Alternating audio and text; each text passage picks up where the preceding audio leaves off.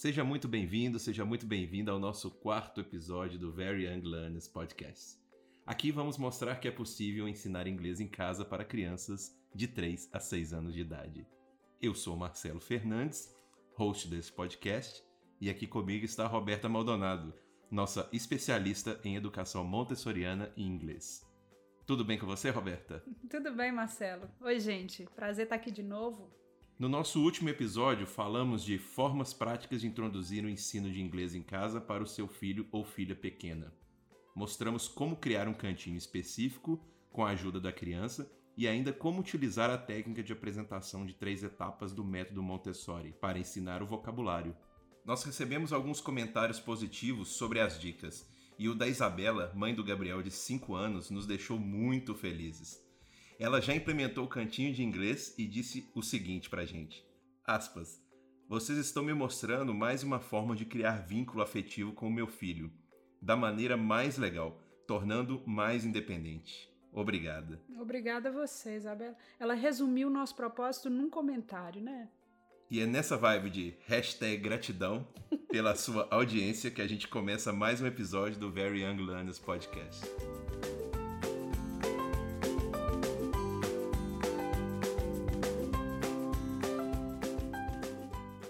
Roberta, como eu já comentei aqui antes, eu estou sempre pesquisando na internet sites e artigos sobre ensinar inglês para crianças pequenas. E eles sempre sugerem ou ver desenhos animados ou encontrar músicas em inglês na internet. Aí eu pergunto, isso só não é o suficiente? Olha, como ensinar inglês para meu filho pequeno é uma pergunta que muitos pais já me fizeram, né? E eu disse várias vezes. Comece com vídeos do YouTube, Super Simple Songs, é um que eu sempre recomendo porque os vídeos são muito bem feitos. E cante com a criança as músicas que ela escolher. Certamente, só isso não é suficiente para que seu filho fale inglês. Mas se os adultos envolvidos ou são iniciantes completos de inglês, ou não se sentem aptos a ensinar e não têm uma assistência nesse processo, que por sinal que estamos criando aqui nesse canal, então, colocar vídeos para criança é melhor do que não fazer nada, né? Já cantar com a criança é ótimo, tá? Se a música não tiver uma coreografia, crie uma. Crie uma coreografia que ajude a criança a, a, desvendar a mensagem da música e associar as ações e as palavras. Quanto mais simples, melhor, tá? Não precisa complicar. E a criança costuma ter ótimas ideias, então você acate todas as ideias e manda brasa, tá? Por exemplo, tem uma que eu uso nas minhas aulas com os de três aninhos que faz mau sucesso. Ela começa com as mãozinhas estendidas, sentadinhos com as perninhas cruzadas, no caso, né? Aí eu canto Open, shut them, open, shut them, give a little clap, clap, clap. Open, shut them, open, shut them, put them in your lap, lap, lap. Aí a gente segue as ações da música, abrindo e fechando as mãos, batendo as palminhas e tal, colocando as mãos no colo. Ou seja, uma música, numa música só, eles aprendem open, shut, clap, put e lap. Vocês em casa podem testar. As crianças costumam sair cantando, cantarolar sozinhas é um, é um mal barato. Eu também vi recomendações para que os pais ou mães é, falem sempre inglês com crianças desde cedo. O que você acha dessa sugestão? Olha, se a sua primeira língua não é o inglês, é provável que você não se sinta 100% confortável falando só inglês com a pessoa mais importante da sua vida, né? Isso porque a nossa identidade está intimamente correlacionada à língua que falamos. E as pessoas tendem a se sentir mais confortáveis para falar de suas emoções na sua língua materna. Por isso, você precisa analisar antes de tomar essa decisão. É, eu vou ficar confortável falando só inglês com meu filho? Eu vou ter consistência uma vez tomada essa decisão? Porque outro fator é a transmissão de cultura, né? A língua não é só um código, é um legado. O seu sotaque falando português, o tom que você usa, as palavras que você escolhe, o volume da sua voz tudo tem uma carga emocional muito forte e fazem parte de quem você é. Você acha importante dar ao seu filho acesso a esse legado? Isso é uma decisão pessoal sua, né? E deve ser levada muito a sério, viu? Você está falando sobre a transmissão de cultura. Quando a gente ensina inglês para as crianças em casa, né, ou qualquer, quando você vai ensinar inglês para, para alguém, é também importante ensinar sobre a cultura das pessoas que falam inglês correto? É, o que, que você acha disso? Olha, eu acho importante, sim, mas no caso das crianças, não é nem preciso que você se preocupe com isso, porque isso vai acontecer naturalmente. Essa musiquinha que eu cantei, por exemplo, é uma cantiga de roda nos Estados Unidos. Celebrar o Dia das Bruxas, como eles celebram, é uma tradição deles e pode fazer parte das suas sessões em casa, mesmo porque criança ama se fantasiar, né? E mais as músicas, as histórias que nós vamos usar para ensinar inglês para as nossas crianças são as mesmas que os pais na Inglaterra, os americanos, os australianos, os neozelandeses usam com seus filhos em casa. Esses livros e canções, eles vêm permeados de valores, tá? Eu sempre busco para os meus alunos histórias e letras que mostrem uh, o respeito pelas pessoas, pelas diferenças, amor pela natureza. E os pais devem sim buscar materiais que reflitam os valores da sua família. Agora, na minha experiência, quanto mais acesso a outras culturas, mais respeito pelo outro e mais gratidão pela sua a criança tem, né? E é um pilar da filosofia montessoriana, educação para a paz, que mostra para a criança que mais do que ser brasileiro, ou chinês ou italiano, ela é cidadã do planeta Terra. É, às vezes eu acho que existe uma admiração um pouco exagerada por tudo que é de fora, né? Que é o famoso, a famosa síndrome de vira-lata. É, você não acha que ensinando inglês para as crianças é, nós não estamos desvalorizando o que é nosso desde o início? De jeito nenhum. Pelo contrário, estamos promovendo a desmitificação desse tudo que é de fora é melhor. Porque só com o domínio da língua você tem acesso direto ao que é produzido lá, né? Aos livros, aos documentários, aos cursos. Só assim você pode fazer uma leitura crítica dos produtos e dos valores que eles exportam e pode decidir o que quer consumir o que não quer aceitar. Né? No mundo que vivemos hoje, o inglês é a língua franca. Não tem para onde correr. Ah, não é o mandarim a língua do futuro? Olha, na China já são mais falantes de inglês do que juntando todos os falantes nativos do mundo. Falar inglês é, e pelo jeito vai seguir sendo, um super diferencial na vida profissional e intelectual das pessoas. Aliás, gente, bilinguismo não é exceção, tá? É sim regra. Nós, brasileiros, não mantivemos nossas línguas nativas nas cidades com a invasão portuguesa e isso criou uma nação oficialmente monolíngue. Né? A maioria das nações no mundo não é. Tem, são multilingües. E isso tem um impacto grande na educação e na cultura, e até, eu diria, na predisposição das pessoas para aprender outras línguas. E isso apesar de ser matéria obrigatória nas escolas, hein? Agora, você sabe a porcentagem de brasileiros que falam inglês no Brasil, Marcelo? Eu imagino que seja muito baixa. pois, pois é. De acordo com o um levantamento feito pela British Council, só 5% da população brasileira sabe se comunicar em inglês mais ou menos 10 milhões de, e meio de pessoas, né? Num país de 210 milhões. E desses, apenas 1% apresenta algum grau de fluência.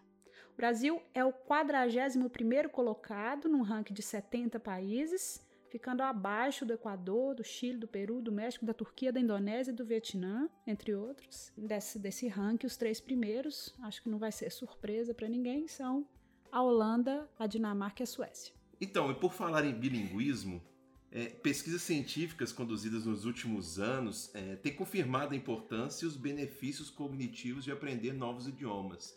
É, quais são esses benefícios? Pois é, além desses benefícios sociais de falar inglês, né, profissionais, tem outros que afetam o indivíduo de forma ainda mais profunda. Desde que o scan cerebral foi inventado, desde que começamos a ser capazes de registrar a atividade do cérebro em tempo real, vários estudos comparando bilíngues e não bilíngues de várias idades foram feitos, comparando a atividade do cérebro dessas pessoas diante de diferentes problemas. Os resultados têm sido muito convincentes, tá? E indiferente à segunda língua falada, ou inglês ou espanhol, qualquer que seja, Tudo indica que pessoas que falam mais de uma língua desenvolvem melhor suas habilidades multitarefa, têm melhor memória, tomam decisões mais rapidamente e têm uma capacidade de observação mais aguçada. Agora, olha, eu estou resumindo a grosso modo aqui para vocês, tá? Mas por favor, vejam por vocês mesmos. Tem vários desses estudos disponíveis na internet e são todos de universidades respeitadas e alguns da Academia Americana de Neurologia. Ah, mas tem um benefício que eu não citei, que eu acho que vai ser o deal breaker, que vai te dar a motivação que faltava para voltar a estudar e para ensinar inglês para seu filho, que é que os riscos de demência, incluindo Alzheimer, diminuem consideravelmente se você fala uma segunda língua, tá? Para adultos que só falam uma língua, a idade média para os primeiros sinais de demência começarem a se manifestar é de 71,4, tá? Entre adultos que falam duas ou mais línguas, os sintomas só começam a aparecer aos 75 anos, 75,5. As pesquisas também consideraram, e elas também consideraram fatores como escolaridade, nível de renda, sexo e saúde física. Esses aspectos não alteraram os resultados. Ou seja, o determinante aí foi a segunda língua. Aprender uma segunda língua é um exercício poderoso para o seu cérebro e os benefícios vão muito além do que se imaginava. O Vinícius enviou uma pergunta que talvez seja a mesma de muitos outros pais. Ele está pensando em mudar para o exterior, né, fazer um intercâmbio por um ano com a família. Hum. E com dois filhos, ele pergunta qual que é o mínimo para uma criança aproveitar realmente essa viagem, né? Qual que é o mínimo da idade dessa criança para aproveitar essa viagem e que ele pode matricular numa escola, que ele vai começar a ter um certo grau de, de entendimento do inglês, que realmente ele vá aprender. Né? Hum. Qual que é a idade mínima disso? Oi Vinícius, obrigada pela pergunta. Super enriquecedora essa experiência, passar um ano fora com os filhos. Olha, eu recomendaria que vocês fossem quando a mais nova, né, o filho mais novo, completar três aninhos. No caso, é, se o seu mais velho tiver com cinco, essa diferença, se a diferença for de dois anos, não sei. Mas se o mais novo tiver três, dessa forma vocês estão, elas, eles todos vão ter idade para frequentar uma creche, né, ou uma escolinha, e também já serão capazes de se comunicar com vocês em português, né, para contar as experiências. Eu também recomendaria começar com atividades em casa, assim que o seu primeiro filho ou filha completar três anos, porque assim vai ser ainda mais fácil e mais suave essa adaptação no novo país. Ah, e por falar em atividades, é, o que, que você tem essa semana para aqueles pais que já estão movimentando o The English Corner? para essa semana, semana de Halloween, eu sugiro uma apresentação de vocabulário seguindo a aula de três períodos de Montessori, com três palavras muito parecidas, mas que têm sons iniciais muito distintos e que são relacionadas a Halloween, né? Cat, hat e bat. Se você quiser, também pode ser cat, hat e bat, o que for mais confortável para você, tá?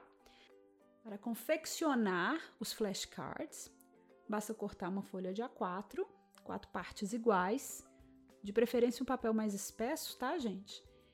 E desenhar com uma canetinha hidrocor ou um giz de cera preto a silhueta de um chapéu de bruxa num cartão, a silhueta de um gato no outro e a de um morcego no terceiro, ok?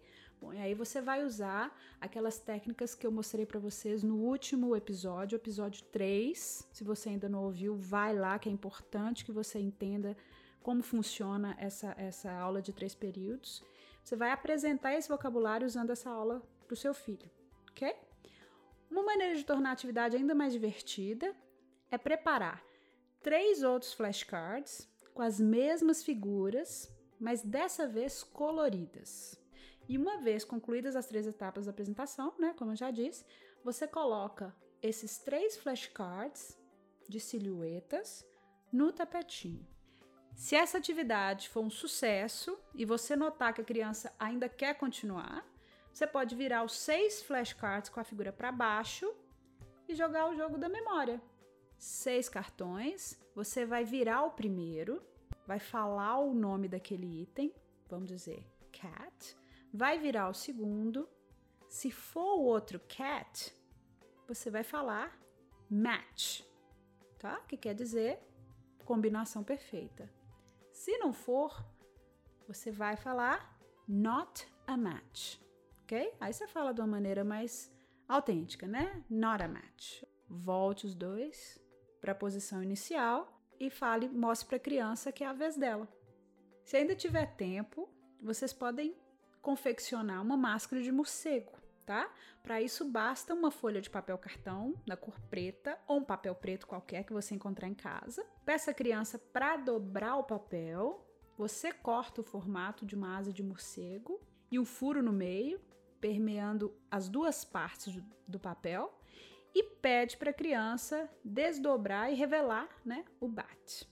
Ao invés de elástico, um pauzinho de picolé e uma fita adesiva são suficientes para criar uma máscara desse estilo veneziana.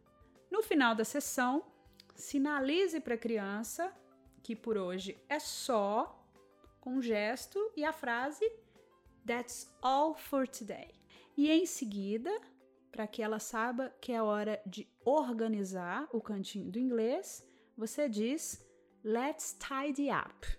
Aí você coloca alguma coisa de volta na caixa e incentiva a criança a fazer o mesmo até estar tudo arrumadinho. Se a criança ainda estiver animada, mesmo porque essa sessão pode ser bem curtinha, dependendo da idade, eu sugiro um vídeo baseado no conto de Julia Donaldson, que se chama Room on the Broom, Espaço na Vassoura, que foi inclusive indicado ao Oscar. Ele dura uns 25 minutos e a primeira fala do narrador é The witch had a cat and a very tall hat. E assim seu filho começa a ver o vocabulário em contexto, o vocabulário que ele acabou de aprender. Tem um dragão no filme, tá? Então eu sugiro que você assista primeiro para saber se não vai assustá-lo, ok? Então, com essa dica, that's all for today. Ah. Muito obrigado mais uma vez, Roberta. Esse foi o nosso episódio 4 do Very Young Learners Podcast. Lembrando, toda segunda-feira estaremos trazendo um novo episódio. Se você tiver uma pergunta igual o Vinícius ou um elogio como o da Isabela, pode entrar em contato por e-mail vylpodcast.gmail.com ou pelo nosso Instagram, arroba Projeto VYL.